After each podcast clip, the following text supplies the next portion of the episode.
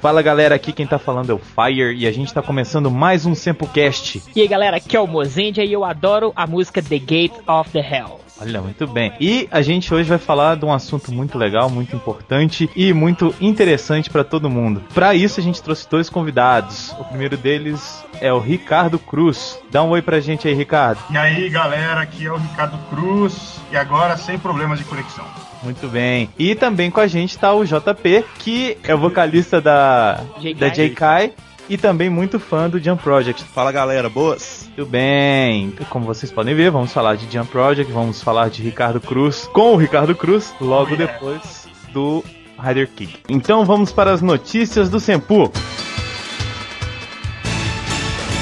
Então, Fire, a notícia principal é pra galera votar no Sempu Top Blog 2010. Galera, não parem de votar. Pede pra todo mundo que vocês conhecem. Manda e-mail para todo mundo que você conhecer para votar na gente, por favor. Temos que ganhar. E votem também no Omega Cast. Nós A Cash aí, nosso parceirão. também estão concorrendo. Votem neles e na gente. Votem, por favor. Bom, a segunda notícia é que, como vocês já devem ter visto no site, né, no nosso site, no Sempu, vamos fazer uma nova versão, já estamos fazendo, na verdade, uma nova versão do Oscar do Tokusatsu. Só que esse ano a gente resolveu fazer com as séries atuais, as séries que é, ou acabaram em 2009 ou as que estão passando agora em 2010. Então, estão concorrendo o W, The Cage, Shinkenger e Gozeija. E, e os atores, trilha sonora, tudo isso, né, Mozart? Sim, filme também. Tem Isso, tem a categoria de filme, vocês podem olhar no, no site, no Sempu tem lá, vocês entram no post e vocês podem votar nos- nas suas séries prediletas, nos seus atores prediletos.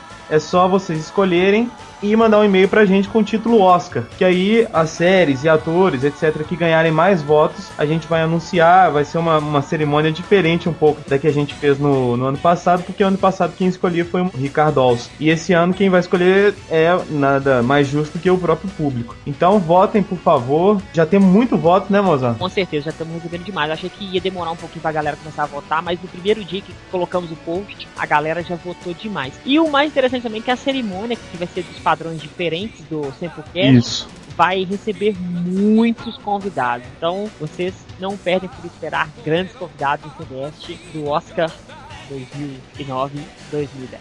Exatamente. Se você quer ver sua série lá, vote e peça para as pessoas votarem também. Agora, Fire, para quem acessou o Sempu na segunda-feira, dia 21 do 6, mais precisamente às 15 horas e 45 minutos, notou um grande pânico. Pânico geral. Só o alarme de pânico aí.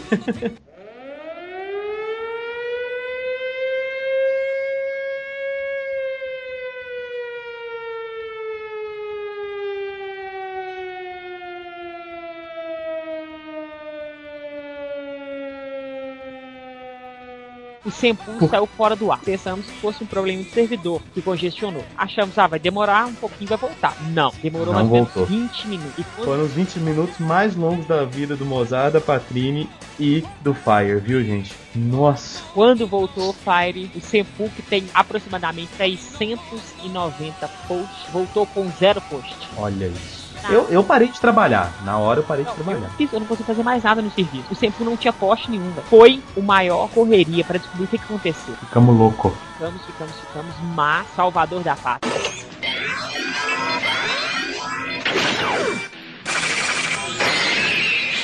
Cláudio Dragão Dourado do Omega Cast. Pedi arrego pro cara via MSN. Aí falou: calma, calma, eu acho que isso dá pra resolver. E não é que o cara resolveu pra gente? Cara, eu não sei nem como expressar minha gratidão pro Dragão Dourado, cara, porque eu já tinha até pedido pro pessoal lá do, do meu emprego, que a gente trabalha com site também, dar uma olhada. Só que eles não têm especialização exatamente em blog, WordPress e tudo mais. Então, tentaram resolver e tudo, mas não conseguiram. Eu falei, pronto, se os caras que mexem com o site não conseguem, quem que vai conseguir, né? Aí o Dragão Dourado, o Cláudio, surgiu com a solução, cara, e olha, eu sou eternamente grato pra ele. Obrigado mesmo. Somos eternamente gratos. Então, Cláudio está aqui registrado via Sempocast. A nossa eterna gratidão a você que salvou o Sempu. Uma salva de Se palmas. você. Aê! Se você vier pro, pra festa do Sempu, você tem uma cortesia na entrada, cara. Fica aí o agradecimento. Brigadão, cara. Muito bem, então vamos para os Rider Kicks.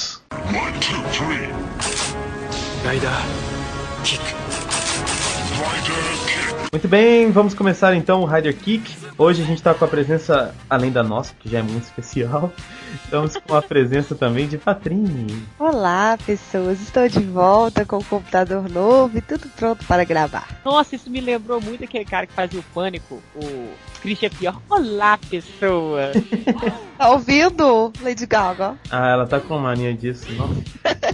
Bom, e ela tá aí, ela vai ler uns e-mails também pra gente, mas eu vou começar aqui lendo do Gabriel Dias, que tava viajando, sumidão, grande amigo nosso aqui. Ele diz o seguinte: E aí, meus Tempo Rangers, como estão? Bem, passei um tempo fora viajando e vivendo uma vida mais alternativa e mais louca. Oh, mas de uma coisa eu não consegui me desligar e fiquei louco pra ouvir esse cast. Bem, como o Fire está me apressando aqui, é verdade, estava apressando ele na internet. Só quero falar que os posts do Metal e DMC, ou DMC, foram muito bons. E bem, eu vou mandar uma foto do local que eu ouvi o cast do DMC para vocês perceberem como estão importantes. Abraço, meus queridos, até o próximo cast. Valeu! Vocês podem conferir aí a foto no, no post, tem o um link aí. Realmente um lugar muito bonito, muito legal. Lugar bem alternativo. É, exatamente.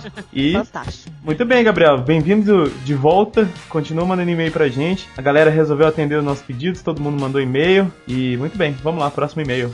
Obrigada, Gabriel. Obrigado, Gabriel. Temos mais um e-mail, é do Lecos. Ele fala: Fala, meus amigos, aqui é o amigo Lecos falando da cidade de Muriaé, na zona da Mata Mineira. Estou aqui para falar de Metalder, essa grande série que foi tratada com perfeição por vocês no Sempocast 26. É evidente que também é uma das minhas séries preferidas. Me lembro perfeitamente que assisti Metalder na Bandeirantes. A série passava juntamente com Google Five e Machine Man, e não com Cherivan, como disse o Ricardo. Vale lembrar, meus amigos, que Metalder só foi exibido na TV brasileira uma única vez, de forma completa e sem reprise. Ou seja, antes da internet, quem viu, viu. Se não me engano, foi a única série de Toku que nunca foi reprisada nenhuma vez. Mas mesmo criança eu adorava a série e depois de tanto tempo, mesmo antes da internet chegar, eu me lembrava bem dos episódios. Outro detalhe legal é que o visual do herói e do numeroso exército de vilões ficou sob responsabilidade do design Keita Amemiya, que é um designer famoso lá no Japão. E a trilha sonora ficou por conta de Seiji Yokoyama,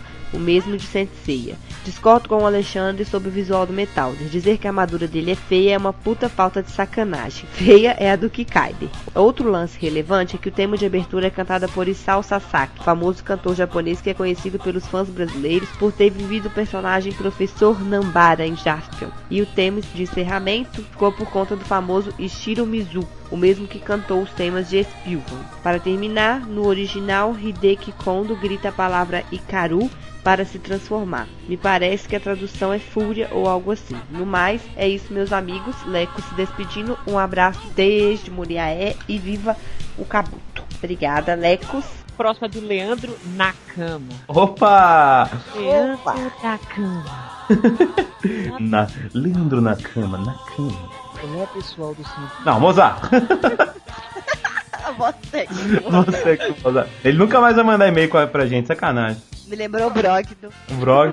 Gabriel Brogno, por onde você se encontra, meu filho? Por favor, mande mensagens pra gente. Olá, pessoal do Senpu. Meu nome é Leandro, tenho 31 anos e Tokusatsu, old school mesmo. Mas eu estou aprendendo a curtir aos poucos os novos. Apesar de odiar do fundo do meu coração esse visual frufru de alguns atores de hoje em dia. Esse é das antigas, cara aí.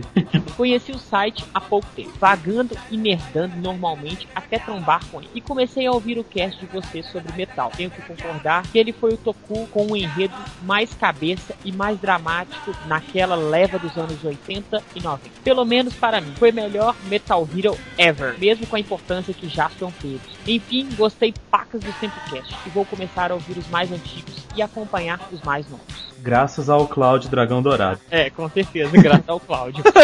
Ah, Novo fã se apresentando. Olha, bem-vindo. Bem-vindo. Eu ainda não sei se foi pedido ou não esse assunto, mas gostaria muito que vocês abordassem mais pra frente algo sobre Ultra, tanto os clássicos quanto os Heisei, se possível. Olha, Leandro, a gente tem muita, muita, muita vontade de gravar Sempocast sobre E muito pedido também, né? Muito pedido, só que tem um grande problema. A gente não tem pessoas adequadas pra poder gravar com a gente, porque eu só conheço o Ultra, que é o Hayata, e o Seven. Eu conheço muito pouco também. A gente queria alguém que conhecesse de verdade, porque a gente ia falar uma coisa muito por cima, assim. A gente tá precisando de alguém que saiba muito de, de Ultraman. Vai falar uma coisa superficial, eu acho que vocês mesmos que já conhecem Ultraman e gostam, vai ficar sem graça. É. Então, se você, ouvinte, acha que conhece muito de Ultraman, acha que consegue levar um Samplecast sobre Ultraman, E que tem uma conexão boa. mande e-mail pra gente. Aí a gente conversa, a gente vê o que, que a gente pode fazer. A gente precisa de alguém pra gravar sobre Ultraman que alguém conheça muito. Por favor, se alguém conhecer, se, mesmo que não seja você, se você conhece alguém, indica pra gente que a gente tá precisando. Continuando, abraços, continuem com um bom trabalho e que Deus abençoe a toda a galera aí. Obrigado, abração também, cara. E bem-vindo ao Sempu. Seja bem-vindo e mande mais e-mail. e indique pros amigos. Próximo e-mail é a Patrine vai ler. Obrigada, Leandro. Agora eu vou ler o do Giovanni Machado. Ele falou: E aí, galera do Sempu, muito bom o Sempcast sobre metal. Pude ver a série na Bandeirantes, mas no final só vi graças à internet. Eu sempre ouvi que ele morre no final. Pareceu mais que ele vai embora para viver longe da civilização, pois quando o dispositivo antigravitacional é destruído, ele apenas perde a habilidade de se transformar em humano. Eu penso assim porque não mostra ele morrendo, apenas indo embora. Sei que serei crucificado, mas não tô nem aí. Abraços a todos e eu tenho o boneco do Top Gunner e do Hakaider. Tá- Ai, eu tenho que falar sobre isso, tá? Eu estava Ah. editando o Tempocast, eu não assisti Metalder, se eu assisti eu não tenho lembrança sobre isso, e o Ricardo Alves fala, ele morre, e eu me ferro, né? Se deu mal. Gente, é, vocês estão vendo a participação da Patrine? Ela tá falando assim porque ela tá com problema de sinusite, viu? é, não, acho que as pessoas sabem, né, que minha voz não é assim, pelo amor Ah, mais ou menos, né? Bom, Esse gaga. é Lady Gaga. Lady Gaga. Muito bem. O próximo e-mail é do Pedro Figueira. Ele diz o seguinte: Fala galera do Sempo, aqui é o Pedro Gordo. Quero mandar um abraço pra todos e um especial para o Mozenja. Essa bicha aí escondida. Tá ouvindo? Lady Gaga. Gaga, louca. Agora ele diz o seguinte: Adorei o último Sempocast, foi muito bom. E bem, tá faltando vocês fazerem Sempocast parte 2 falando Super Sentai, isso já tá uma novela. Para o fala. Nossa. E para o Mozenja tá faltando chamar a galera do Super Sentai Banana Ranger pra fazer um Sempocast. Estamos todos dispostos, continuem fazendo esse belo trabalho e um beijo na bunda de todos. E Kamen Rider Decade, Super Sentai e Gal Ranger são os melhores do mundo. Diz aí, Mozart, que história é essa? Qual? Banana Ranger. Da rede. Banana Ranger é o pessoal lá de Ribeirão das Neves que criou o Super Sentai Banana Ranger. Mandaram o vídeo pra mim, eu falei que tá muito amador ainda pra publicar no Sempu. Ah, põe como bizarrices, né, velho? Eu falei com eles, Não se melhora deprime. mais o trabalho, é, não se deprime, melhora um pouco o trabalho que dá pra postar. Eu, não, na verdade é o seguinte, é bem legal, só que é uma coisa assim, bem pra quem conhece o pessoal. Se, se você não conhece o pessoal, você não vai achar graça nenhuma. Ah, enfim, né? Mas agradecer ao Pedro aí e a galera toda de Ribeirão das Neves escutar a gente. Um abraço pra galera de Neves. Valeu. O próximo é do Jardel. Ah, o Jardel tava até meio sumido, né? É. Fala galera do Sempu, andei meio sumido, mas agora estou de volta e com tudo. O tema abordado foi a série Metalder, foi muito informativo e um tanto descontraído. Ainda estou tendo as minhas crises de riso quando escuto. Eu não pude aproveitar a série toda em seu auge porque só poderia assistir os episódios na parte da manhã. Abraços a todos e fiquem com Deus. Obrigado aí, Jardel. Valeu, Jardel, tá sumido. Voltou, que bom. Valeu, Jardel, obrigada. Fica com a gente. Muito bem, pessoal, vamos pro próximo e-mail que é do Ed Carlos Rodrigues. O Ed que sempre comenta no site, nos, nos e-mails do Sempcast. Mandem e-mails que a gente gosta muito e comentem no site, por favor. Ele diz o seguinte: Fala galera do Sempu, aqui quem vos escreve é o Ed. Gostaria de começar parabenizando vocês pelo visual novo do site. Muito bacana. E dizer que os dois últimos casts foram muito bons. Do DMC porque era DMC, óbvio. E do Metalder porque é sempre bom falar sobre clássicos. E como ele não assistiu com é, até o fim, ele disse que com as coisas citadas deu para ele entender. Ele também gostaria de parabenizar o Mozart, que nos últimos posts da Japan Dolls foi possível ver de onde vem tanta beleza, mas não são todas as fotos. Ele ainda pergunta de onde vem, de onde ele pegou as fotos da Tsukasa Minami. Aí a gente já não pode revelar. a sugestão era que a gente podia fazer um cast de Toku assim que não fossem tão conhecidos ou que foi dado pouco crédito à série em questão. Como sugestão, ele disse: façam um cast sobre a série Gen Seishi Just Risers. É uma série que eu tenho muita curiosidade, inclusive, Ed. E eu vou assistir, vou passar pro pessoal aqui e a gente vai caprichar nessa série. Também pediu sobre Cybercops. Que podemos fazer no futuro com certeza, que foi uma série que marcou muito aqui no Brasil, né? Bom, aí agora ele tem dois Rider Kicks. O primeiro e mais importante vão pra gente. Ele disse: Poxa, gente, agora que ficam passando as edições do cast passado, vocês poderiam reupar todos, né? Tipos mais engraçados até agora são os casts 6 e 7, e eles ainda não foram reupados. Sei que vocês não vivem 100% no Senpu, mas faça uma forcinha. Aí fica 100%. Não, a gente vai realmente upar é só uma questão de tempo, Ed. Desculpa aí a todos que tentam escutar e não não estão conseguindo, mas logo logo a gente vai reupar todos. A gente está indo aos poucos, né? Então assim que der a gente vai postar. E o segundo Rider Kick, que pode até ser considerado inútil, diz ele, mas vai pro Marcela Diné, que no CQ Teste errou a última pergunta que era de qual seriado Gyodai fazia parte. E ele respondeu já assim, pô, Diné, vacilo, hein, velho? Ele diz o seguinte: abraço, galera do Sempu, e até a próxima. Muito bem, Ed. Obrigado, valeu e até o próximo SempuCast. Abraço. E o último e-mail é da Tati. Último e-mail não, né? Testamento pra variar, mas. É. A Tati uma vez achou que eu tava xingando ela quando eu falei isso. Não, a gente gosta. Continue mandando seus e-mails, Tati. E eu com essa voz maravilhosa. Vou... Mais uma voz, Lady Gaga. Queridos amigos Fire, Mozart e Patrick, estou um pouquinho atrasado para comentar o Sempocast 25, eu sei. Mas para falar a verdade é que eu nem pretendia comentar, pelo simples fato de que não é minha praia. Quando eu me deparei com o título que dizia Sou um terrorista do inferno, eu já levei aquele susto. Aí depois decidi ler o resuminho que mencionava o live action Detroit Metal City. Continuei voando. Dei o play, Rider Kicks, ok, tudo em ordem, mas na hora que começaram a explanar sobre o tema, pensei em teorizar diante do tema que eu desconhecia por completo. Tentei de todas as formas conciliar tudo, mas não consegui. Pela primeira vez fiquei sem saber o que comentar. Nem consegui rir das piadas, senti-me ultrapassada, por não captar a essência do tema dessa vez. Em suas bodas de prata, o Sepulcast conseguiu me deixar fora do ar. Aí, eis que encontrei meu querido amigo Fire, no MSN e ele meio que me intima a escrever um e-mail para comentar a edição 25. Verdade. Mas não conseguia realmente criar uma desculpa para não ter que comentar a edição 25. Por sorte, não sei ao certo, a semana por aqui foi atribulada e não consegui entrar na internet. Quando teve uma folguinha, eis que para minha surpresa a edição 26 do Sempocast havia saído. Oba, e o melhor de tudo, a respeito do Homem-Máquina, Metaldo. Decidi escutá-lo primeiro, para só depois escrever o e-mail foi meu remédio. Na verdade, nem mesmo depois de escutar o Sempocast sobre Metalder, eu não consegui tecer belos comentários sobre a edição passada. Contudo, creio que eu pude expressar que sentimento o cast provocou em mim. Por favor, não pensem que eu não gostei, não é isso. Eu experimentei sair da minha zona de conforto, que é o mundo Tokusatsu, e penetrei num mundo totalmente desconhecido para mim. E isso é o que causou um desconforto brevemente sentido. Engraçado, nos últimos casts estou percebendo que vocês estão mais envolvidos com os temas. Não que antes não estivessem, a sensação é que agora vocês estão amadurecendo. Sempre o cast 26 parece-me que foi o mais longo de todas as edições, mas acredito eu que foi um dos mais interessantes de escutar. Creio que escutarei mais uma hora. A fuga do texto foi pertinente, pois realmente não dá para não falar, comentar do clima nostálgico e falar do Tokusatsu ultimamente. Percebo que nossa cultura é uma cultura de modismos e infelizmente o Tokusatsu já saiu de moda faz tempo.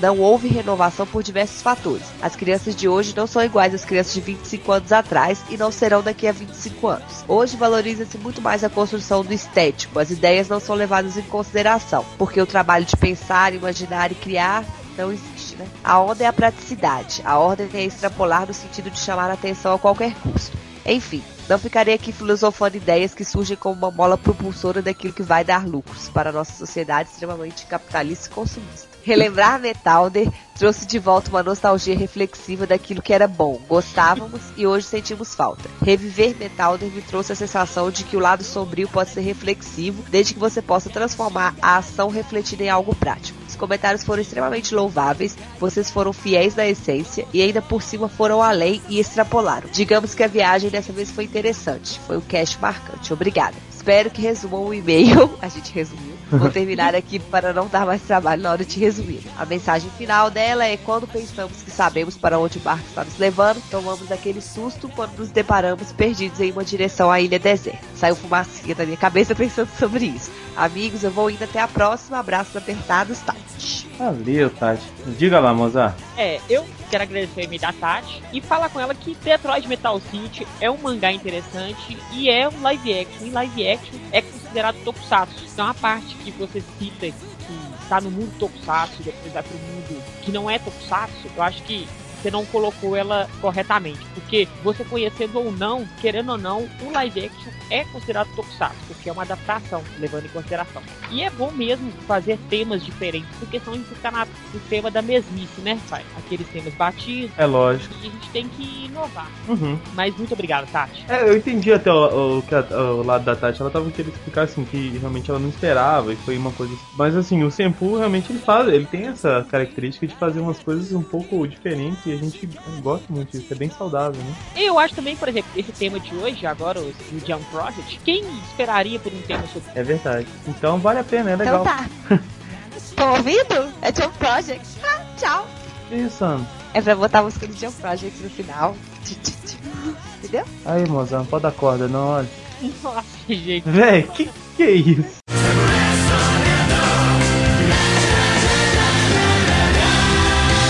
Então, Ricardo, eu já tinha feito essa pergunta antes, mas vou fazer de novo. Fala pra gente como é que começou seu interesse por música. Então, cara, por música foi desde quando eu era moleque, eu gostava de música, era muito fã do Michael Jackson, até hoje sou bastante. Pena que o cara morreu, vai fazer um ano agora, né, dia Isso. 25, que ele morreu. Puta mestre, um dos maiores artistas e blá blá blá blá blá blá. Uhum. Gostei pelo Michael Jackson mesmo, com 9, 10 anos, aquele negócio me pegou de jeito e tal, e eu passei a gostar muito do Michael Jackson. Paralelo a isso, eu assistia muito anime. Na época não era nem anime, era os Tokusatsu, né?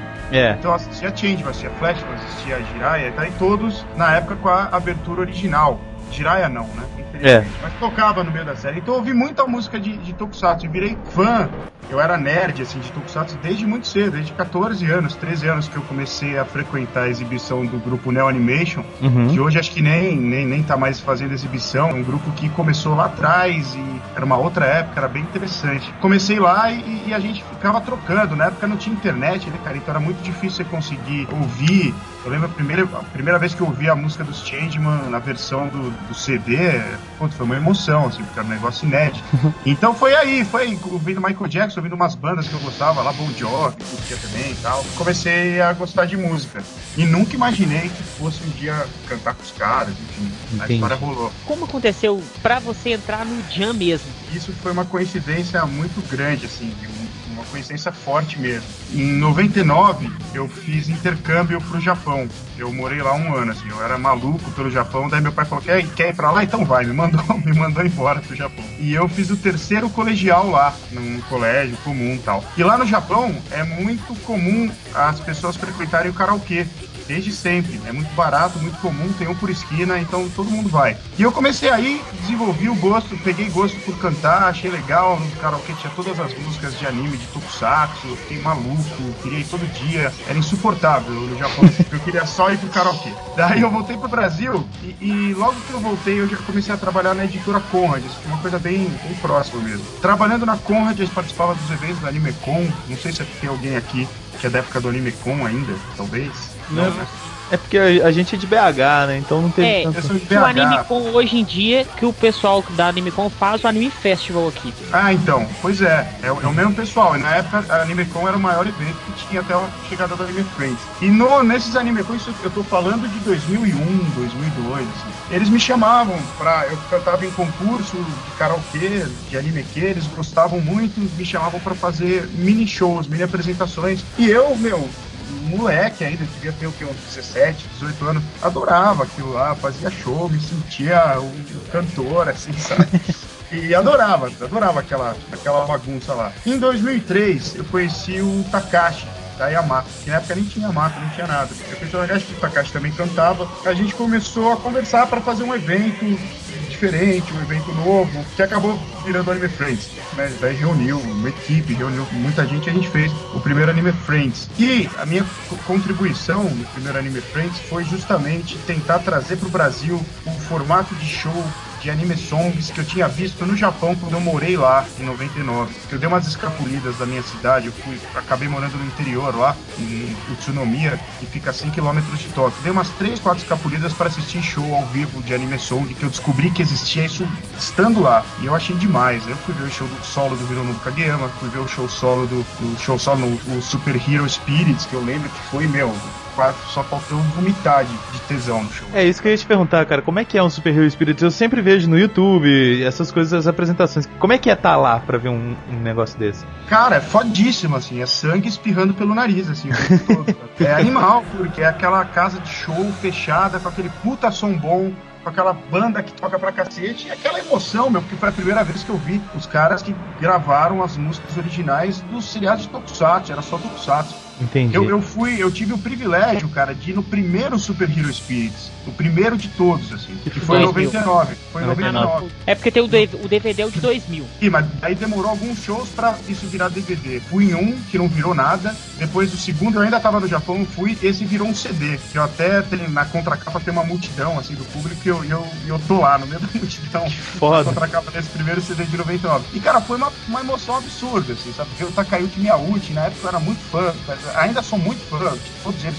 Mas na época eu tava muito ligado no Takayuki Miyauchi. Eu ficava procurando, revirando sebo no Japão atrás de CD com que tinha uma música só que ele cantava, sabe aquelas obscuridades, coisa de fã assim mesmo. E eu tava, nossa, eu vi o cara cantar, eu nossa, eu não sabia o que fazer de alegria, assim, cara. Era negócio que eu não tinha como extravasar, assim, não era suficiente só estar lá. Então eu achei esse formato de show muito interessante, acho que isso, a emoção que eu senti, muita gente no Brasil ia sentir também. Pensando nisso, a gente começou esse trabalho, eu levei essa ideia pro Takashi, o Takashi adorou, ele bancou a, a dos caras, no escuro, acho que ele tem um mérito por causa disso, vamos lá, se der merda, eu perco dinheiro, e não, acabou dando certo, né? O Anime Friends de 2003, que foi o primeiro, foi um grande sucesso, a gente trouxe o Hironobu Kageyama e o Akira Kushida, começo, todo mundo ainda experiente, os caras vieram de graça, os caras não cobraram cachê, né? Esse momento acho que até histórico do mercado da indústria de anime e mangá no Brasil, sabe? Com certeza. Essa, esse vamos, faça você mesmo, assim, e deu no que deu, né? Hoje é o maior evento, acho que disparado da América Latina, sabe? É um, um grande evento, começou dessa ideia. Então, o Anime Friends rolou em 2003, foi um grande sucesso. 2004, lógico, a gente fez uma outra edição, chamamos de novo Hironobu Kageyama, que pode vir sempre, que sempre ele tem, ele tem mais de 800 músicas gravadas, ele pode, ele pode vir até morrer, não vai esgotar o O repertório. repertório. Ele é, tem fãs que vão em qualquer show dele, desde que ele cante Sensei, cante Dragon Ball, e eles continuam indo sempre. Pois é, né, cara? Pois é, o, cada cantor tem sua música que ele não aguenta mais cantar, né? O Kageyama É verdade. lá. É, o- é a música do Titanic do Kageyama, né, cara? Sempre toca. Então, e, ele- e eles vieram, daí no ano seguinte ele veio de novo, daí trouxe o Masaki Endo, trouxe a Masami Okui e o Eiji Sakamoto. Nessa ocasião, a, a Masami Okui ela veio muito gripada do Japão. Durante o ensaio, um dia antes do show, ela não pôde ensaiar, ela preferiu guardar a voz dela. Como eu já vinha fazendo os ensaios com a banda, a gente formou uma banda do Anime Friends pra tocar com os caras e tal, no ensaio eu cantei as músicas da Okui. Falei, ah, passa aí, aproveita, vamos fazer o repertório na ordem correta do show. Eu cantei, eles viram cantar, eles gostaram, me pediram uma demo pra eu fazer uma demo. Eu nem acreditei, falei, meu, imagina, o Hironobu Kageyama falou, por favor, você poderia fazer uma demo? É, é meio surreal, assim, né, cara? Ainda mais quando você tem, sei lá, 20 anos, é um moleque. E eu fiquei maluco, eu fiquei com medo, eu não queria fazer a demo, eu fiquei com medo, não, não, não vou gostar, não. Mas acabei fazendo, lógico. E nisso eu descobri, eu não sabia, que estava acontecendo um concurso para eleger um membro novo pro Jump Project, lá no Japão. Eles estavam promovendo um concurso entre os fãs e tal. E quando eu mandei a demo pro Kageyama, ele curtiu bastante. Ele falou, pô, que legal, você canta bem, você canta pegada legal e tal. Precisa melhorar em um monte de coisa, me deu vários mas meu, a sua demo tá muito legal, vou colocar você no concurso. Eu falei, que concurso é esse? ah, o concurso da gente eleger um novo membro do Jump Project. Eu falei, puta, da hora então. E o tempo foi passando. Daí, de, de tempos em tempos, eu recebi um e-mail dele, ó, cara, você tá entre os, sei lá, os 500 finalistas. Pô, da hora, da hora. Daí passava mais uns meses, ó, você tá entre os 100. Legal. Passava mais uns meses, ó, você tá entre os 10. Eu falei, pô, peraí, como assim? E daí, de repente, o cara falou, você ganhou. Eu falei? Pô, ganhei? Como, como assim, ganhei o quê, cara? Como é que... Eu fiquei maluco, eu não sabia o que fazer. E nisso, olha como é interessante as coincidências. Eu já, já tinha juntado do porquinho uma grana para ir pro Japão a fazer turismo, independente de qualquer coisa. E o final desse concurso coincidiu mais ou menos a minha data de partida pro Japão para fazer turismo. Putz. Então eu falei, cara, eu já vou pro Japão. Ele falou, puta, vem pra cá que a gente já tem um single pra você gravar. E esse single era Gong do Super Robot Spirits, lá do game. Gravei a Gong, gravei a música do Cybuster e começou assim. Começou assim, daí a partir daí, shows e músicas novas, num ritmo mais lento que eles, porque eu ainda tô no Brasil, a gente faz um bem bolado, mas cara, é um, é um esquema maravilhoso. E como que funciona? Você grava aqui e manda pra eles? É, na época de turnê, quando eu tô lá, eles procuram, se tem música nova, eles procuram adiantar o processo pra eu poder gravar pelo menos a minha parte. Teve uma das músicas que é Stormbringer, que é do. Nossa, cara, esqueci o anime agora. É um desenho de robô. Stormbringer eu gravei em cima da demo, assim, uma versão muito crua da música, porque eu tinha que ir embora, ir embora pro Brasil. Então eu gravei e voltei. Mas a, a Rescue Fire, a música do Transformers, isso eu gravei a Sempre Sonhando, qual mais? Eu gravei algumas aqui no Brasil mesmo. ó. Vou no estúdio, gravo a minha voz. É muito prático, né? E você manda a sua voz crua pra eles e eles fazem a mixagem toda lá. O problema é que você não tem a direção, né? O Kagema não tá lá do, Hum, da sala entendi. Isso é ruim, porque é, é muito bom você ter direção da pessoa que compôs a música, que sabe como ela tem que soar a versão final. Mas começou assim, cara. Começou com essa, com essa série de coincidências que é muito interessante,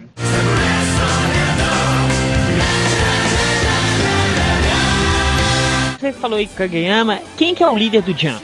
É o Kageyama. Kageyama é o líder. É, até morrer. Até morrer.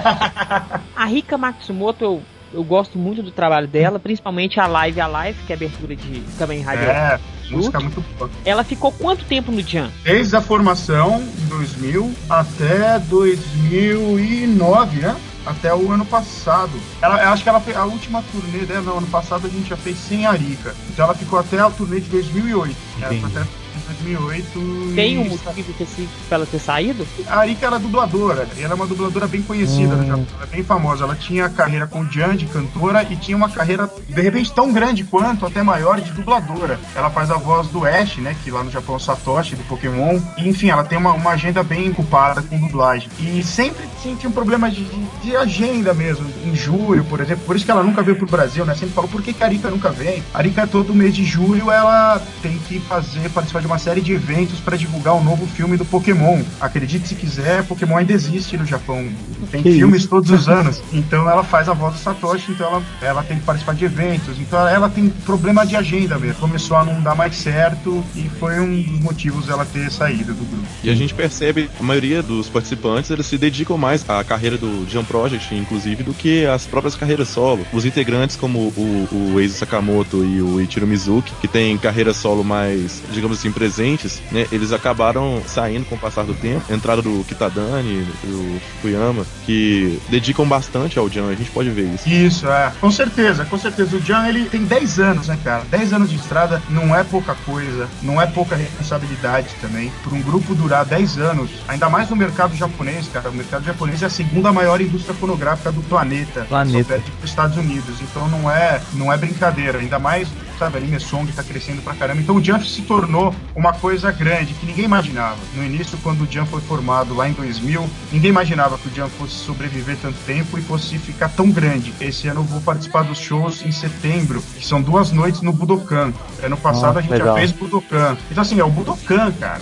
Pô, É- todo é mundo já gravou no Budokan, né, cara? As bandas mais fodas. Pois é, Beatles, né, cara? Bob Pois Dylan, é. Bon Jovi, enfim. Então, assim, eu me sinto muito privilegiado, assim, eu me sinto muito grato por poder estar junto, cara, porque eu tenho, eu tenho pouquíssimos anos de carreira, eu não tenho nada de carreira. O Kagema tem 30 anos de carreira, eu não tenho 30 anos de idade, cara.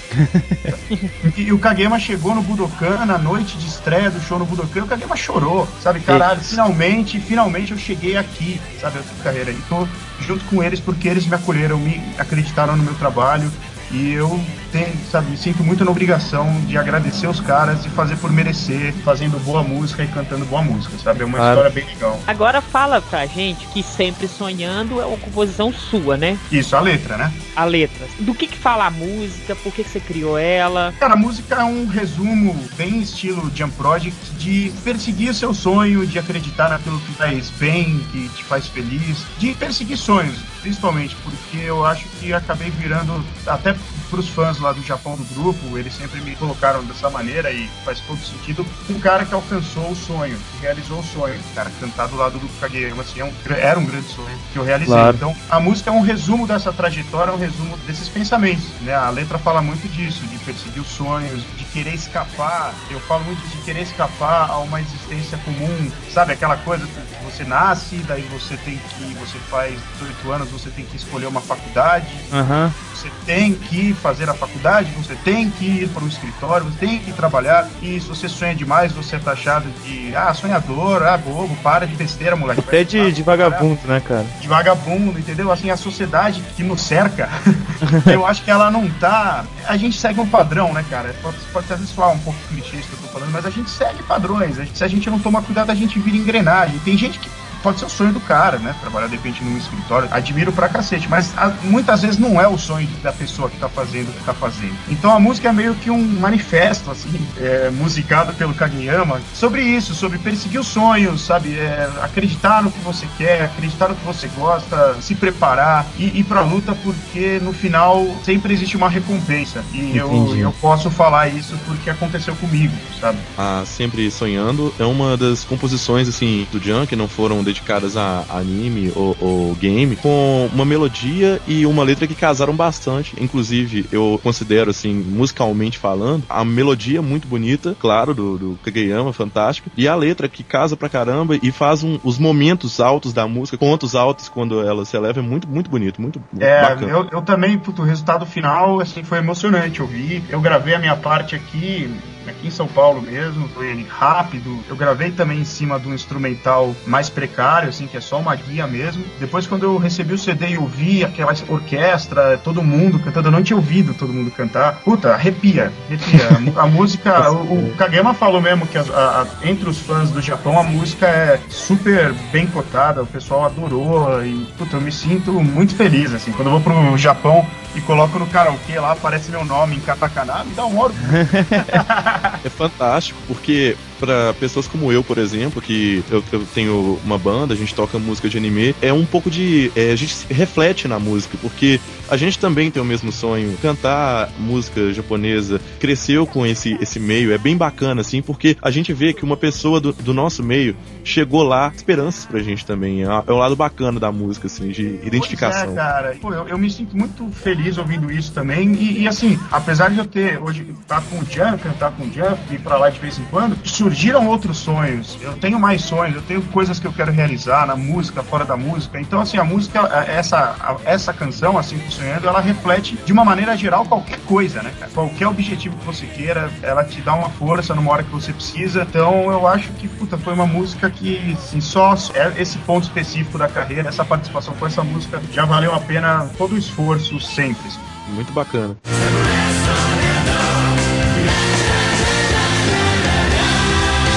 Ô, ô, Ricardo, eu gostaria de saber uma coisa que eu sempre tive curiosidade. Como que você se sente sendo o membro mais novo do Jump Project? Não em questão de carreira, mas em questão de idade. Porque todo mundo lá já tem bastante tempo de carreira e, ao mesmo tempo, eles são bem mais velhos, assim. Porque a gente vê, acha que o pessoal é novinho, mas que quando a gente vê Não as é, datas não é. 70, A gente até zoa no Japão que se a gente estivesse vivendo no período Edo, todo mundo do Jan, exceto eu, teria morto já.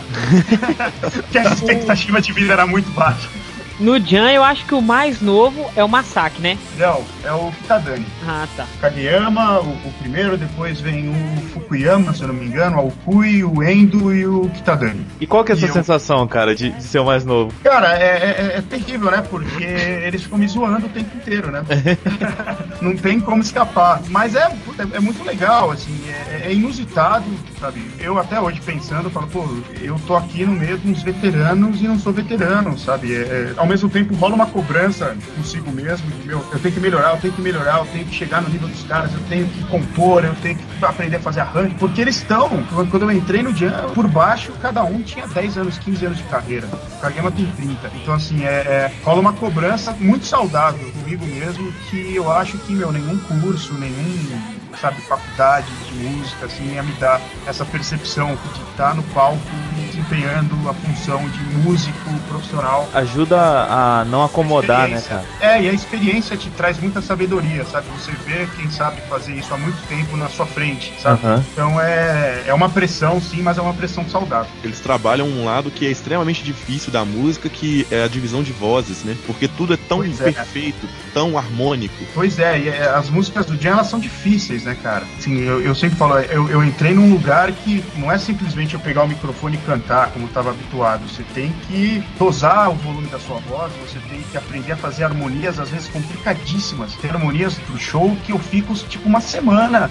ensaiando, ensaiando, e aquilo não entra na minha cabeça, aquelas linhas que estão escondidas por trás da melodia principal que você tem que aprender e peço ajuda pra eles. Então, assim, é um puta aprendizado, é uma pressão muito saudável nesse sentido, é o que eu falei antes, porque é as músicas são difíceis, elas são muito agudas, elas são muito altas, elas são rápidas, elas são divididas em cinco, seis vozes, então é bem puxado, é bem puxado, mas o resultado é legal, me anima bastante. Ô, Ricardo, você falou que você vai no Japão, né? Claro. E, e com que frequência você vai lá? Uma vez por ano. Uma vez por Por ano. ano é certeza, assim. Entendi. Tô, tô querendo ir mais, mais vezes. Eu- é que eu tenho uma carreira aqui no Brasil de jornalista também, né, cara? Hum, Eu entendi. faço revista, eu tô nessa parte de cultura pop, de música também, mas como jornalista. E aos poucos eu tô querendo desenvolver um trabalho musical por aqui também, Claro. pra, pra fazer, lançar simultaneamente lá e aqui. É uma coisa que esse ano, especificamente, eu tô trabalhando bastante em cima disso. Quero ir pro Japão com mais mais braços na carreira, assim, sabe? Pra, pra poder estar com o Jan e junto com os caras fazer, de repente, um trabalho solo também. E fazer música, né, cara? Fazer música e fazer do jeito certo. Leva um tempo e eu tô, tô bem me esforçando aqui bastante. Entendi. E- mas você, assim, se pudesse, teria vontade de morar lá ou, ou por aqui tá legal mesmo? Cara, eu, eu gosto muito do Brasil. Gosto Entendi. muito daqui. E, lógico que moraria lá de novo. Claro que moraria lá de novo, tendo a oportunidade de ficar lá full time no Japão, me mantendo, cantando e tal. É o que eu tô tentando construir. De repente Sim. ficar seis meses lá, seis meses aqui, sabe? Tentar. A gente mira sempre no ideal, né, cara? É. Mira sempre no, no que é o melhor dos dois mundos. Vamos ver o quanto vai dar pra conseguir disso. Mas eu tenho certeza que no trajeto vai dar pra produzir bastante coisa legal, bastante música boa. E dá tempo de, fora a parte musical, dá tempo de conhecer coisa lá, visitar coisa lá, quando você vai pra lá? Cara, de- depende muito. Por exemplo, esse ano eu vou pros shows mais finais, né? Eles Uhum. estão já tá em turnê agora. Vai Sim. começar, se eu não me engano, amanhã. Lá no Japão eles começam o primeiro show da turnê desse ano, de 10 anos. A Max Mais, né? É, e eu vou pra lá em setembro, ainda não sei as datas, pra fazer, se eu não me engano, os últimos dois shows, que são os do Budokan. Então dessa vez não, não vou conseguir aproveitar muita coisa. Mas tem- vai ter uma semaninha, mas vai ter ensaio e tal, vai ser mais puxado. Mas teve uma vez que eu fui que eu fiquei quase um mês, fiquei um mês, acho que lá, puta, daí dá pra aproveitar bastante, né, cara? É verdade. Daí eu vomito o meu conteúdo nerd, né? Eu, eu torro dinheiro, vou naquelas lojas. Cabe uma semana, filho. Passa mal, né, cara? Faço mal, cara. Tem muita coisa legal lá. Com certeza você fez amigos na época que você tava lá morando. Você consegue encontrar com eles ainda? Tem algum contato com alguém? Pois é, cara, não, sabia que não. Eu, eu penso muito nisso, eu nunca mais voltei pra cidade onde eu morei. Ah, porque era outra É uma- cidade, não era Tóquio. É, é uma cidade mais interior, assim. O povo do dia até me zoa, assim. Eles acham super engraçado um brasileiro ter morado em Totig, porque lá é meio que. Eles chamam Totig meio que de roça, assim. Sabe? Ah, você morou na roça, não sei o quê. e eu falo, é, pois é, eu gostava de lá. Então, mas eu acabei nunca mais indo, tenho muita vontade de ir lá voltar pro colégio, onde eu fiz o terceiro ano, tentar reencontrar os professores, que já eram bem velhinhos, né? Não sei nem se estão vivos, tomara que estejam. E rever a cidade também, né, cara? Mas eu não, não tenho mais contato. Infelizmente eu não vejo mais ninguém.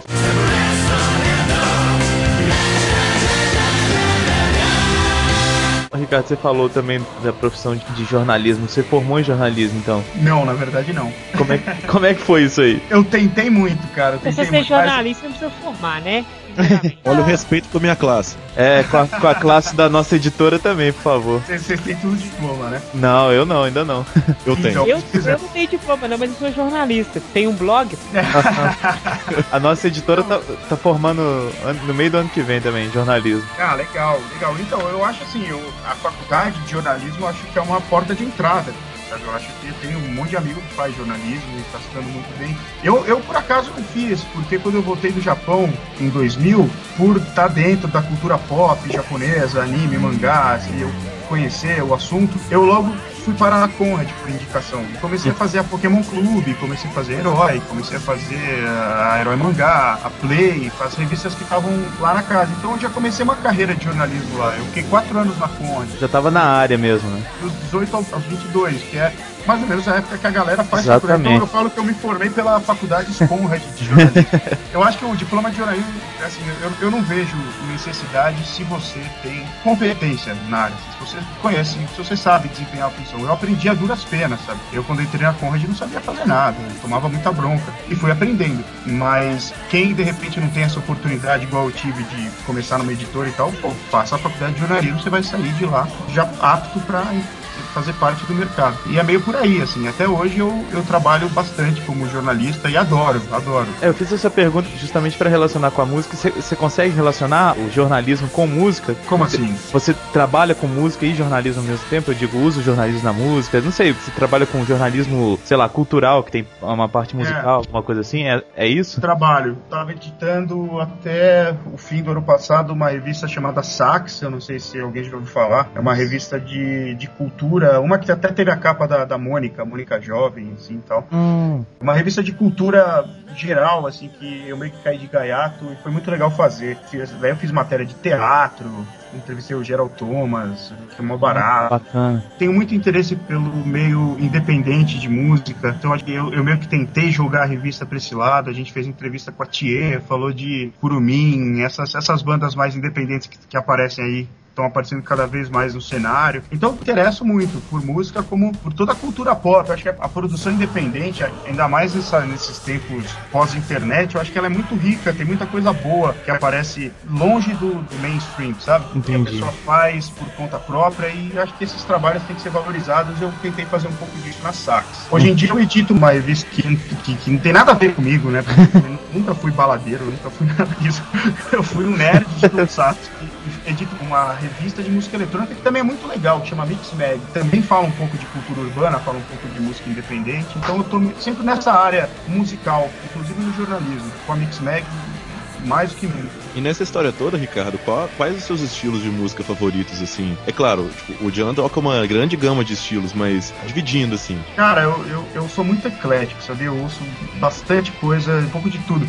Eu gosto muito de Mr. Big, gosto bastante. O Eric Martin, assim, a carreira solo dele. O Eric Martin é um cara que faz, só faz sucesso mesmo no Japão, né? Esse- Que tem uma ligação forte com o Japão, né, o Mr. Big. Pra cacete, tipo, tanto o Mr. Big quanto o Eric Martin, né? Vou É verdade. Ele acabou de lançar agora, no fim do ano, o terceiro disco dele, que, se eu não me engano, é só no Japão que sai. Não é à toa que Shine tá no anime, né, cara? É, é, e, e que música, né, cara? Muito Muita bonito. Ele gravou Power Rangers também, ele tem um pé também na Netflix, certeza. Gosto muito de Mr. Big, eu cresci ouvindo Bon Jovi, eu acho legal o Bon Jovi também. Bom Jovi é foda. É, meu, tem muita música legal do Bon Jovi, Michael Jackson, eu acho que é uma inspiração pra pra todo mundo que gosta de música, tem que ouvir Michael Jackson, sabe? O cara estrutura a música de um jeito que é inacreditável, assim, eu acho muito bom. O que mais que eu ouço? Eu gosto muito de Beatles, eu tenho ouvido um pouco de Bob Dylan também, é, algumas bandas que eu nem lembro o nome, que são bandas independentes que eu fico pescando na internet, fico ouvindo. Anime Song eu ouço pra cacete sempre toca aqui. Gosto de black music, ouço Mary J. Blige, ouço, sei lá, YouTube, eu gosto pra caramba. Gosto de tudo, cara. Se eu bater no meu ouvido, pode ser, sei lá, Celine Dion, se eu achar interessante, eu vou ouvir. É, Você interessante. você comentou agora há pouco mesmo que você era um nerd de Tokusatsu. É, Sou muito. Então, na época, o que te mais te aproximava das músicas e também te levou a te aproximar do Jump? O anime ou o próprio Tokusatsu? E qual que você tem mais afinidade? Qual que você gosta mais? Tokusatsu, sem dúvida nenhuma.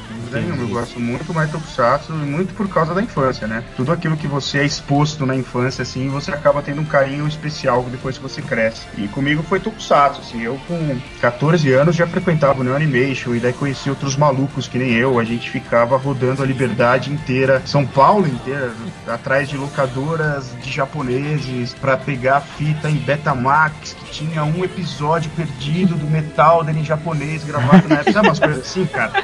Essa época foi muito legal, cara. Eu me sentia o garimpo do Tokusatsu, assim, sabe? Porque não tinha, não tinha DVD, não tinha internet, não tinha porra nenhuma, era super difícil. A gente tinha acesso a alguns livros japoneses que chegavam aqui na Liberdade, aqui em São Paulo, é, importados, que eram caríssimos. Eu, ainda mais para um moleque de 14, 15 anos, sabe que você, você, não tem grana, né? Quando você tem 15 anos, você depende do seu pai, e seu pai e sua mãe não vão entender. Pô, mas eu quero, você quer comprar um livro escrito em japonês, meu, custa 100 reais, mas não vai comprar mesmo. Eu ficava mais, pai, você não me entende. Eu ganhava essa porra, esses livros, mas comprava alguns, os amigos tinham outros. Então, assim, era, era uma fase muito, muito legal, porque a cada novo material, a cada nova frase que você traduzia de um livro, a cada nova fita almofada que você comprava no sebo, era uma conquista, era um troféu. Você se divertia, você assistia 500 vezes cada episódio e se reunia com os amigos para ver e conversar sobre isso. Eu tenho muita saudade dessa época, assim.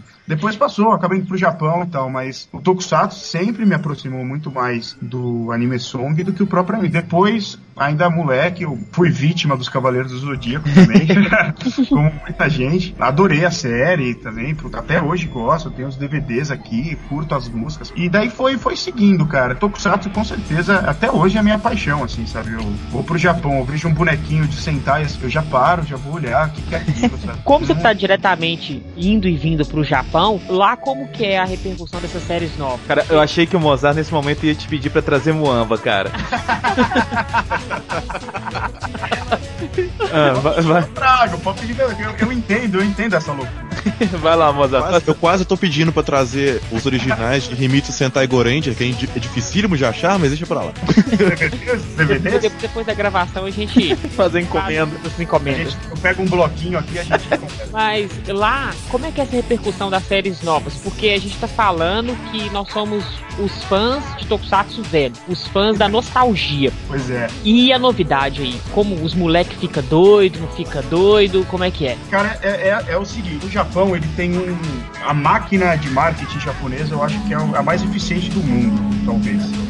É, lá eles têm as séries todos os anos, todo mundo né, que escuta o podcast acho que tá ligado. Tem é. o Sentai, tem o Kamen Rider, o Wherever, tem o resto. E você é quase induzido a gostar, cara. Você te pegam pela mão e falam, olha, você vai gostar disso. Porque tem o evento, tem o show, sai o CD, sai o DVD, tem o seriado na televisão. Então assim, você tá exposto, se você circula no meio otaku, nesse meio que engloba também Tokusatsu, né? Nesse meio claro. chamar de nerd, é, você tá exposto, cara, de uma maneira muito. É, é muito agressivo o marketing em cima dessas. Ainda mais hoje, cara. Ainda mais hoje, porque isso, o Tokusatsu antigamente, até um vai até 99, época que eu fui, um pouco antes, 2000, até o Kuga, vamos, vamos eleger o Kuga aqui como um ponto de virada. Era uma coisa um pouco mais, assim, crianças e nerds, sabe? Uma coisa um pouco mais obscura, sabe? Uhum. Hoje em dia não. Hoje em dia abriu, abriu um pouco mais. Ficou um pouco mais cool no Japão você curtir Tokusatsu, assim como você curtir anime, né? Quando passou aquela novela Deixa Otoko no Japão que conta a história de um otaku que se apaixona por uma mulher que é rica e não tem nada de otaku. Nossa. É, a série foi um puta sucesso, a série é muito bacana. Tem gente lá no Japão que aponta esse seriado como um ponto de virada, assim. Negócio que impulsionou, né? De desmistificar um pouco, assim, o otaku é um cara que interesses profundos e coisas que aparentemente não, não geram interesses profundos, sabe? Uhum. Que é a, é, é a definição do nerd. Então, assim, ficou mais legal você gostar dessas coisas do Japão. Então tem muita gente que curte mais abertamente. Você vai no show do Jam, por exemplo, tem o, o público jovem é cada vez maior. Você vai no Super Hero Spirit, o público jovem é cada vez maior. Os nerds estão saindo do armário lá no Japão. E o marketing aproveita isso e bombardeia a galera com bugiganga, traquitana, doce, livro, camiseta, álbum de figurinha. Então você fica você fica maluco, cara. Quando eu morei lá em 99, foi um pouco assim também. É, você, você olha pros lados e olha que nem era tão aberto assim. Você olha pros lados, você tá até fã de anime ainda, cara, que tem, né? Tem muito mais anime. É. Você, você não dá conta, cara. Fica preso naquela coisa, esperando todo dia tem um lançamento de alguma coisa que você precisa comprar, sabe? Então, assim, por um lado é legal, por um outro, existem os exageros, claro. Tem gente que não faz mais outra coisa da vida, acaba ficando, né? Até cai em depressão. Tem, tem casos, né? Eu tenho muito Rick Komori, não sei se já ouviram falar, que são aqueles caras que não saem do quarto por anos e ficam pedindo coisa pela internet, sobrevivendo assim. Que isso, tem esse nome? Como é que é o nome? Chama Rick Komori. É esse tipo de gente. É, são pessoas que têm fobia social extrema, nem sempre porque é fã de anime, nem de Tokusatsu, mas, Entendi. mas o anime e o Tokusatsu eles, e, e o videogame, eles servem como uma válvula de escape muito sedutora para essa galera, sacou? Eles, eles só precisam estar no quarto com uma conexão à internet para ter tudo que eles quiserem. E daí eles vão no banheiro à noite. A BBC fez uma- um documentário muito bacana sobre esse assunto. Depois dá uma procurada no YouTube, pode ser que tenha lá. Beleza. Chama Rick Komori e eles estimam que 1% da população viva com essa síndrome. Que isso. Então, assim, tem esse lado também, o de marketing tão agressivo estimula esse tipo de coisa assim, e não só a nível Tokusatsu Game, como o mercado de vídeos eróticos com aquelas modelos que ficam desfilando no DVD durante 40 minutos e não tiram nenhuma parte da roupa, ficam sorrindo para a pessoa, a pessoa sente que isso acalenta a carência dela, ela compra, entendeu? Então, se o Japão é muito perspicaz na criação de saídas para Depressão, saídas talvez. fáceis para vida, assim, sabe, para você fuga, fuga, sabe? pra Entendi. Então, é interessante, é um tema bem interessante. Tem uns livros bem legais sobre isso. Quem se interessar tem um livro que chama Otaku Filhos do Virtual, saiu aqui no Brasil, do Ethne Barral, que é, fala muito sobre isso, é muito bom, é um livro muito bom, vale a pena ler.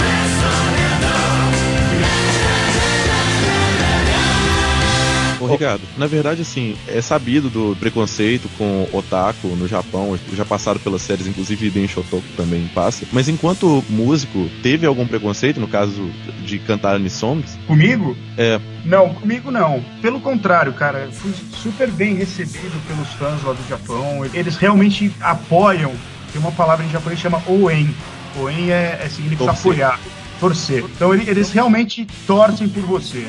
Sabe, a, a tradução melhor é torcer mesmo. Então é uma coisa meio que me emocionava muito lá no Japão, sabe? Porque eu meio que caindo de paraquedas no primeiro show, não conhecia aquele universo, aquela coisa do pessoal esperar na estação de trem e os fãs ficarem seguindo. A gente ia comer, às vezes tinha um táxi seguindo com fãs dentro, sabe? Uma coisa assim. Uhum. Então, é, realmente eles chegam pra você. Uma vez eu, eu nunca esqueço, fui fazer um show, acho que em Nagoya, e na estação de trem veio umas fãs e me entregaram um bolinho caseiro, veio com umas olheiras assim. Olha, eu não, eu não dormi essa noite porque, como é seu primeiro show, eu quero que, que dê tudo certo e eu fiquei cozinhando um bolo pra você ter Que sorte. isso, cara, que foda. Então eu falei, que foda, meu. Eu falei, obrigado. Sabe, sabe quando você quer agradecer e, e não tem palavras, assim? Nem consegue, né, expressar. É muito legal. O preconceito não teve nenhum. Teve Uhum. nenhum. Teve, pelo contrário, teve uma, o tal do UEM. É muito bacana. Isso é bacana de saber porque aqui tem uma imagem muito negativa lá e que mesmo os cantores de anisong não têm uma imagem muito boa. Inclusive porque alguns deles até têm shows em lugares pouco populosos, assim. É, a gente ouve falar que algumas pessoas chamam cantores de anisong de cantores de cabaré, inclusive. É mesmo, não sabia dessa. Sim, algumas pessoas falam que cantor de anisong é cantor de cabaré. É esses conhecimentos populares que a gente pega de internet. Assim, cara, eu, eu também acho que é o seguinte: pra tudo que você faça, assim, vai ter quem gosta e quem não gosta, né? Você não tem como ser unânime jamais, ainda mais com a internet, né? Com a internet é muito fácil você dar opinião rápida, você escreve o que você quiser, você tem todo o direito de fazer isso. No Japão, até pela cultura deles ser um pouco mais do respeito, né, você respeitar as pessoas e tudo mais, ele não, não é tão, tão forte quanto aqui no Brasil. Imagina, sabe? Tem artista, artistas grandes assim, uma Ivete Sangalo da vida, uma Sandy da vida, elas devem ouvir xingo o tempo inteiro, seja na internet, seja no show, mas tem também muito mais gente que gosta, tanto que eles têm a carreira que tem. Mas no Japão isso é menor, eles respeitam, eles têm mais vergonha, talvez, né? Hum, entendi. chegar e falar, ah, não gosto de você, não quero que você. Mas- Mas não tem, não tem motivo, sabe? Mas esse de cantor de cabaré eu não sabia, não. Lógico que tem cantores de anime songs que hoje em dia eles não têm mais tanto espaço, talvez, dentro da própria indústria, saca? Que eles tiveram antigamente. Por exemplo, o Akira Kushida. O Akira Kushida, nos anos 80, ele gravou Sam Vulcan, ele gravou Gaban, Charivan, Scheider, Jiraiya, Ban, sabe? É muita coisa. Ele era, meu, fosse hoje em dia, ele seria o top total, mais do que o Kageyama. Mas hoje em dia mudou um pouco o estilo. O, o Jan, eu acho que uma das grandes sacadas, eu, eu respeito muito o Kageyama por causa disso. O Kageyama criou o Jan, né, em 2000, e a proposta era justamente combater, entre aspas, assim, combater o J-pop, a entrada do J-pop no território dos anime songs começou a ficar uma coisa muito comum, preservar as partes dos anime songs que eles acham que tem que ser preservadas, sabe? A música de anime tem que ter característica de música de anime, De anime. quase fosse um gênero, sabe? Tem jazz, country, pop, rock e anime song, sabe? O Kageyama é muito dessa opinião. Música de anime é um gênero. O Kageyama é um grande músico, ele é um cara que tem uma, ele é muito atual, ele é muito jovem de cabeça. Ele sempre, sempre quando eu vou pra lá, ele me pergunta, o que, que você tá ouvindo, o que, que tá pegando, o que, que você tá curtindo. Eu dei um DVD da Ana Carolina e do seu Jorge pra ele. Aquele acústico que os dois fizeram, sabe? O Kageyama adorou, meu, adorou, virou fã da Ana Carolina. Toda vez que ele vem pra cá, ele quer ver o show da Ana Carolina, nunca tem. Então, assim, o Kageyama é um cara que ouve de tudo. Então, ele consegue criar músicas que tem uma roupagem atual, bacana, que tem, sabe, ele consegue criar essa característica de anime song moldada aos tempos atuais. E tem outros cantores que, talvez por falta de oportunidade mesmo, acabam ficando restritos àquele estilo mais antigo que eu adoro, que eu curto pra caramba, que é o do Kushida, do Miyauchi, do Mojo, mas eles acabam não tendo tanto espaço para gravarem coisas novas, importantes o tempo todo. Então acabam fazendo shows menores, cantando músicas menos conhecidas atualmente, cantando coisas em Super Sentai, que, né, que ainda a Columbia chama bastante. Falou de Super Sentais que a Columbia convida. Como que funciona as letras? É criada a letra baseada na série e convida o artista? Cara, eu não sei. Na verdade, eu não, não sei mesmo como que era que eles faziam. Hoje em dia, a Columbia criou um, o Project R, vocês devem conhecer, né? Conheço. Que faz é o Nobu Yamada, acho que é o Hideaki Takatori, é o... É um tanto de mu- artista. cinco, seis nomes que estão fazendo bastante coisa em Sentai atualmente. Esse, esse Project R, ele, ele cria as músicas de Super Sentais atuais. Hoje em dia tem acontecido muito isso, assim, o, o Yofi, né, do, do Psyche Lover, ele compõe bastante música, letra, daí chama o Hideaki Takatori pra cantar, daí o Hideaki Takatori compõe o encerramento, no Yamada compõe o tema do robô, e fica esse revezamento entre esse grupo. Isso acho que de uns três, quatro anos pra cá, é o Project R que tá cuidando da parte musical dentro da Columbia de Patrícia. É, foi a partir do Goondia, né? A partir do Goondir, exatamente. Nos anos 80, né, nos anos 70, o Saburo Hati, que é aquele grupo de criadores que assina, né, com o nome fictício de Saburo Hati, eles que criavam as letras e chamavam os cantores para cantar. Teve vários momentos. Atualmente o momento é o do Project R.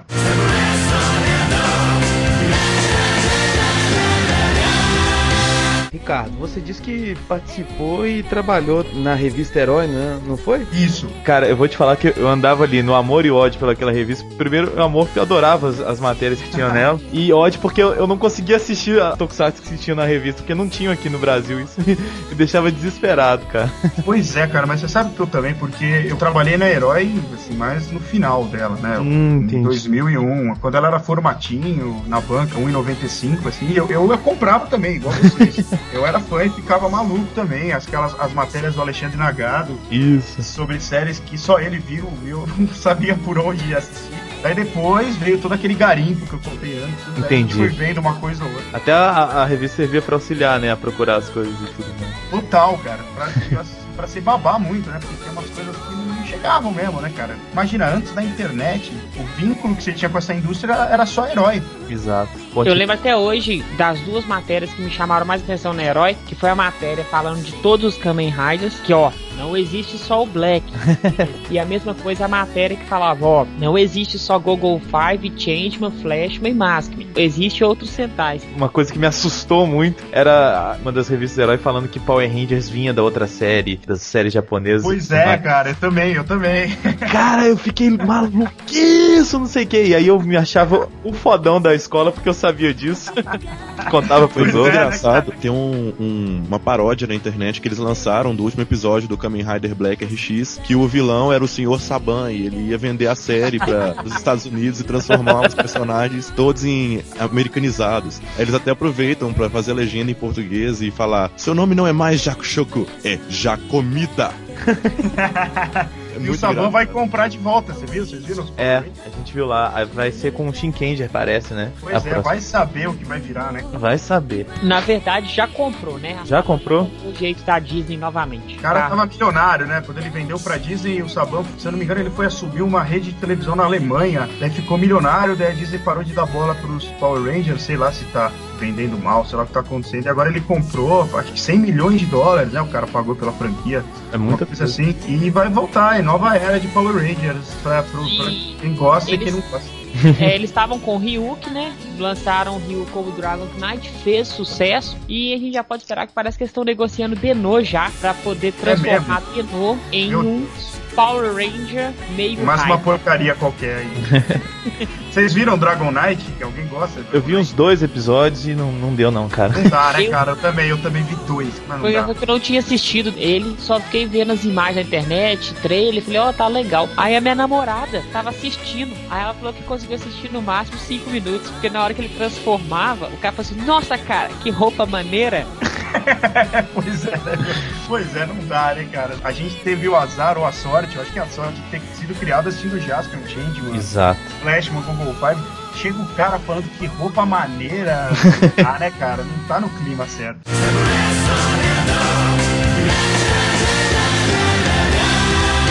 Ô, Ricardo, e na época, quando você começou a cantar e tal, qual que era a música que você gostava mais de cantar, assim, de Tokusatsu? Ah, as clássicas, né, cara? Eu cantava. Changeman, Jaspion, cantava muito o Inspector, eu gostava muito de cantar a música do Inspector. Até hoje, gosto bastante. E que mais? Takashi hoje é o dono da Yamato, né? Que faz friends e tal. Ele também canta. E eu adorava ouvir ele cantar o encerramento do Black, cara, porque o Takashi tem uma voz grave, assim. Ele tem uma- então ele cantava aquela música, aquele encerramento que era todo impostado, lembra? Era. Eu adoro essa música, então é, marcou bastante uma época aí que a gente cantava junto. Você falou de cantar, quando você veio aqui pra BH, no evento que a Yamato fez pro Anime Punch, Sim. por que você não então cantou nenhuma música de Tokusatsu? Pois é, né, cara? Não- Na, cantou Naruto, Devia ter cantado.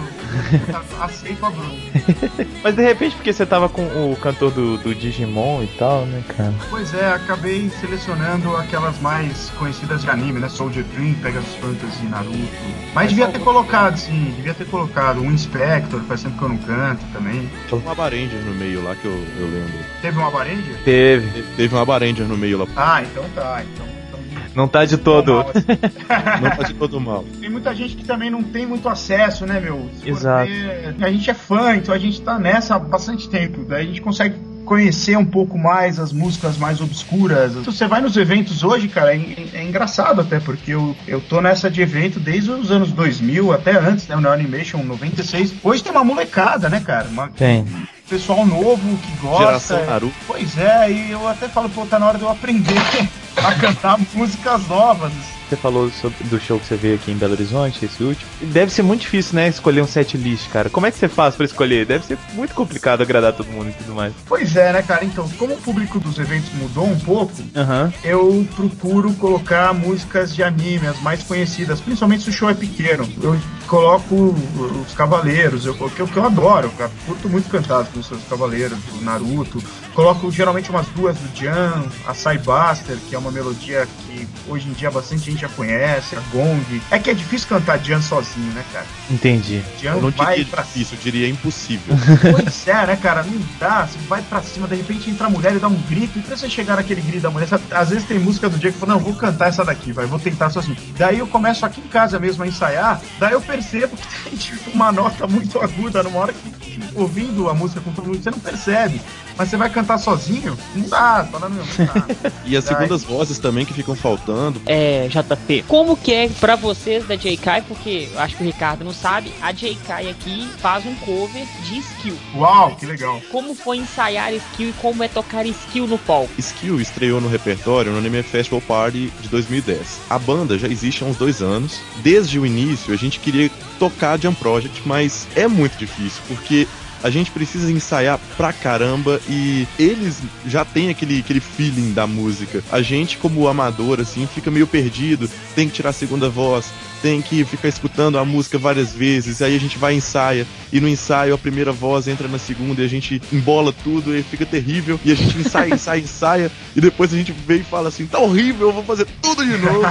Alguém sai do tom, aí não, essa parte tem um gongo, essa parte tem um instrumento X, e enfim, é um- uma dor de cabeça, mas que no final a gente chega no palco e toca e vê que, apesar de que ninguém conhece a música, porque Belo Horizonte, querendo ou não, é uma cidade que o pessoal é muito conservador, então eles estão muito naquela de Cavaleiros, Dragon Ball, e vai tocar uma coisa diferente como Jump Project, ninguém conhece. Mas quando o pessoal sente aquela emoção e começa a vibrar junto com a gente e pedir moto, muito emocionante. Ah, imagino, cara. E as músicas do Jam, os arranjos são muito difíceis mesmo. Eu acho que não é vergonha nenhuma falar, sabe, a banda errou, não é porque, meu, no Japão a banda erra muito também.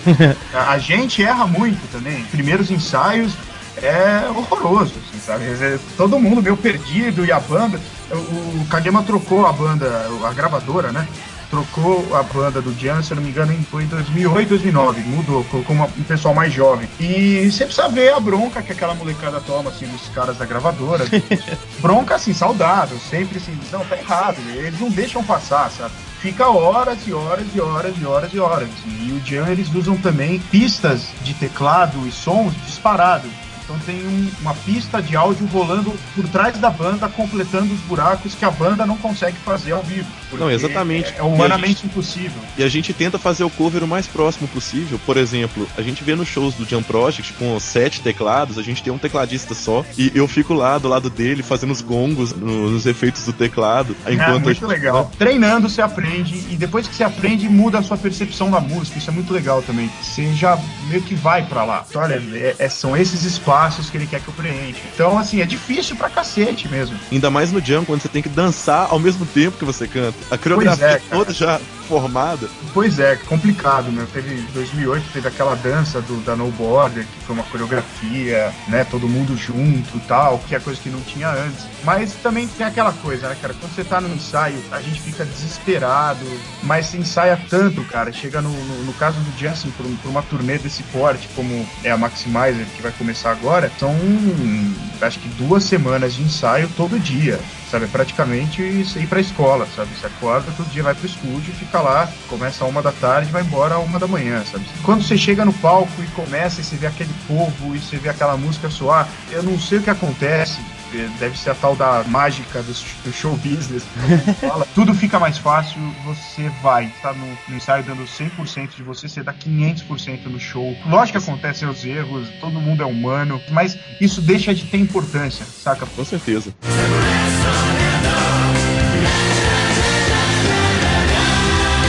Ô, ô, Ricardo, quando você tava começando e tudo mais, você teve alguma banda ou coisa assim que não fosse de música japonesa em, em geral? Não, não. Sempre voltado mesmo pro. Sempre foi. Quando eu me percebi que eu curtia cantar, foi com anime song. Até porque você tava lá, né? Você começou com karaokê lá e tudo mais. É, foi já com anime song. E daí a minha primeira banda foi a banda Wasabi. Tá nativa até agora. Do. Carlos, da Carol, do Diego, do Edu, do Fiscal, do Paulinho na, na bateria. Era muito louco, era muito louco. A gente tirava as músicas, eu ficava enchendo a paciência deles pra tirar a música do Dian. A gente tocou algumas músicas do Dian, algumas deram certo, outras nem tanto. Foi muito legal, foi muito legal essa época da Wasabi. Antes da Wasabi eu tive uma banda que chamava Final Fusion, cara, que a gente acho que fez uns dois, três shows só. De vez em quando eu faço show com a J-Squad, que é conhecida também. Uhum. Eu acho super legal o pessoal que tem banda de anime. Eu acho que cada vez mais essa galera tem que gravar coisas próprias também, sabe? Pegar, usar a influência do anime song, que é muito grande, você passeia por muitos estilos. Então acho que vale a pena as bandas exercitarem a, a criatividade delas também e de repente gravar música original, gravar uma música nova. Quem sabe não pega, quem sabe alguém de Japão não escuta, quem sabe, quem sabe alguma coisa acontece. Ou quem É. sabe cê, não precisa acontecer nada disso, mas é muito legal você. você Já é válido, fora né? Uma necessidade até artística, que é legal você realizar, sabe? Igual aquele J Pagode que veio pra cá, inclusive. tá fazendo Pois é, cara. Você viu aquilo, meu? Você não é o primeiro que fala isso no Samplecast, não. O Nordan, quando gravou o Samplecast de edição 12 com a gente, ele falou isso. Falou que É só é reconhecido no mercado com música própria e não adianta você viver de cover, você vai viver de cover e vai saturar. Eu só então, acrescento que eu, eu acho que, além de ter esse negócio mercadológico, sabe, música própria é importante, é legal, cara. Você pegar, eu vou compor uma música inspirada em anime songs, usar a influência do que, sabe, da música brasileira com, a, com anime song. Imagina que mistura louca.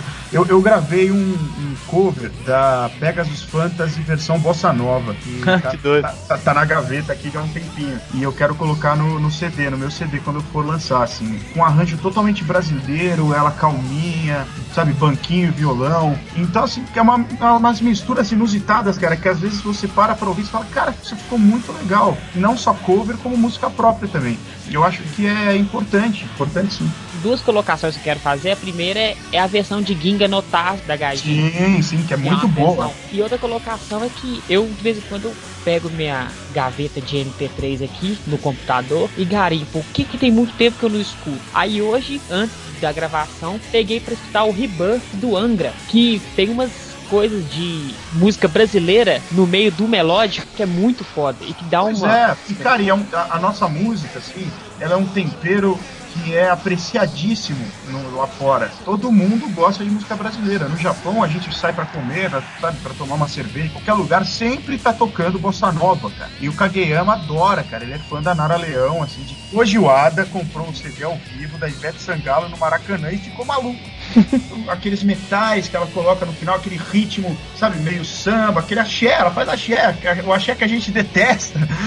falou, isso é próximo de anime song, olha o que ele falou. A gente tem tempero pra tudo quanto é lado, cara, e eu acho que é, não- é legal não ignorar isso, sabe? E se prestar atenção, por exemplo, a We Are do Wada Code, ela é um axé. Pois é, né, cara? pois é, tem mais. Na Rescue Fire, o, o Kitadani compôs um CD que tem o Rescue Samba. E daí ele ficava me mandando e-mail do estúdio falando: Cara, eu quero colocar palavras em português, fala algumas pra mim. E eu falei algumas lá e ele entendeu errado. No final eu peguei o CD para escutar ele falando as palavras no gênero errado, sabe? Falando tudo no feminino. Ficou muito engraçado, cara. E é, é um sambinha. Mas lá no Japão é lógico, né? Chega um samba, que eles têm imagem do samba e tal, mas chega de uma maneira um pouco mais caricata, sabe? Aham. Aquele sambinha. A música brasileira é muito mais do que isso. Assim. O Kageyama, ele, ele é um cara que sempre gostou de bossa nova e nos trabalhos solos você percebe isso. A gente comentou do Nordan agora há pouco e ele não pôde gravar com a gente, mas ele pediu pra te perguntar qual é o melhor dia do ano pra fazer aniversário. Dia 12 de janeiro, que é o meu. E o dele, né? e o dele também, que né? A ele gente faz o mesmo mesmo dia. dia, o mesmo mês e o mesmo ano. Pois é, né, cara? Separados no nascimento total, né? Mano? Olha aí, cara. O Nordan, Nordan não pôde gravar com a gente, que ele. Por minha Não, culpa, né, cara? Não, que isso. Ficou até o final, foi, vou ficar aqui pra gravar, vou ficar aqui pra gravar. Aí Que chegou. merda, que merda. Mas me chama de novo que eu venho e a gente faz com o Nordan também. Tá ótimo. Tokusatsu, alguma coisa assim. Ah, ô Ricardo, eu já ouvi Diga. falar de um, de um certo BAM Project que teve lá em São Paulo, sei, sei, fiz parte. fez parte. Co- Conta um pouco pra gente dessa história. Ah, aquilo foi uma brincadeira de moleque da gente, né? Foi em 2000 e quanto? Nada, que 2003, 2004. Foi muito divertido, era só amigos, era eu, a Verônica, o Edu, o Rafael, a Aline, pessoas que eu não, não tenho mais contato hoje. E a gente fazia cover de Jump Project, era basicamente isso. A gente se via no palco e cantava músicas de Jump Project for fun total, assim. A gente comentou do, do Maximizer, né? Que é o novo projeto do Jump Project. O que, que você. Desculpa o pleonasmo. Eu dis- Projeto, deixa acha projeto sobre, legal. é, sobre essa ocidentalização do Jump Project, que tem muita melodia quebrada, umas coisas meio americanizadas, é muito techno, é uma coisa mais puxada pra eletrônica dentro das músicas do que tá vindo bastante agora, ainda mais depois do Snowboard. Então, cara, é aquilo que eu falei antes, assim, de o Kageyama tentar compor um estilo próprio do Jump, porque se você for ver, é difícil definir, né? Não é metal melódico, não é música eletrônica, não é nada, assim, é Jump Project. E, e isso é o que é, é o, é o grande mérito do Kageyama, de ter conseguido criar um gênero pro grupo. Tem, lógico, influência de muita coisa americana, mas é, eu vou até um pouco mais além, sabe? Eu acho que o Japão, de uma maneira geral, ele é um país, eles sempre se apropriaram do formato de coisas de outros países, principalmente dos Estados Unidos. Então, quando vai uma pessoa mais que, que não conhece tanto o Japão, uma pessoa mais assim desinformada, chega de gaiato lá no Japão, ele pensa, nossa, aqui esses caras ficam copiando os Estados Unidos, mas não é. A gente sabe que não é. A carcaça que reveste essa cultura pop japonesa, ela pode parecer muito com uma cópia descarada dos Estados Unidos, mas caso você enxerga o conteúdo, é um conteúdo genuinamente japonês. É o que eu acho que define melhor assim a cultura pop de lá.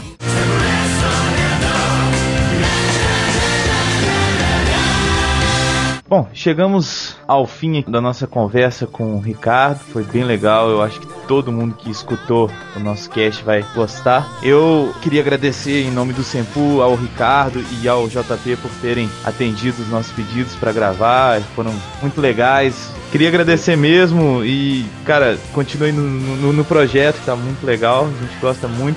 Assim como eu descobri depois que o JP era da JK. Eu gosto muito da JK também, eu acho que vocês estão de parabéns e, e continuem também Valeu. nesse caminho. Ô Ricardo, vou fazer aquela coisa de Angélica quando entrevisto o pessoal. O que, que você quer deixar de mensagem pra quem ouviu o nosso cast aí? Uma frase, né? Uma frase. Cara, eu acho que a mensagem é a mesma mensagem do Lujan, a mesma mensagem tá sempre sonhando. Acredite no seu sonho, sonhe principalmente, não deixe de sonhar. O mundo é difícil, a vida é dura para todo mundo, mas não deixa isso desanimar você de jeito nenhum. Acredite no que você gosta, trabalhe bastante que com certeza você chega, se não onde você quiser, mas bem próximo de onde você quer. Beleza. E Ricardo tem site, blog, Twitter. Cara, eu tenho, tô no Twitter, no Twitter eu sou Rica Cruz, R-I-C-A-C-R-U-Z. Uhum. E meu blog é ritacruz também, ponto wordpress.com. Tá meio desatualizado, mas eu prometo que eu vou atualizar. Eu faço uns covers lá de vez em quando, eu escrevo umas matérias, é meio malucão também. Quero agradecer então também o Ricardo e o JP. Muito bem. JP, a mensagem pra galera também? Bom, uma mensagem eu vou ficar no, no meio clichê mesmo, então eu vou copiar um, um pouco, até fazer uma homenagem até ao Jam Project no Orkut, que segue o lema Sempre Sonhando, inspirados pelo Ricardo, continuar sempre seguindo esse caminho, que um dia a gente vai chegar em algum lugar. Beleza. Vocês também têm Twitter, Orkut, site, blog? Nós estamos com o site, tá em construção agora, mas já já sai, www.jkai.com.br. Uhum, tá ótimo. Muito obrigado aos dois realmente por terem participado e já estão convidados para os próximos casts. Eba, eba. então tá, galera. Valeu, galera. Obrigado. Valeu, um abraço.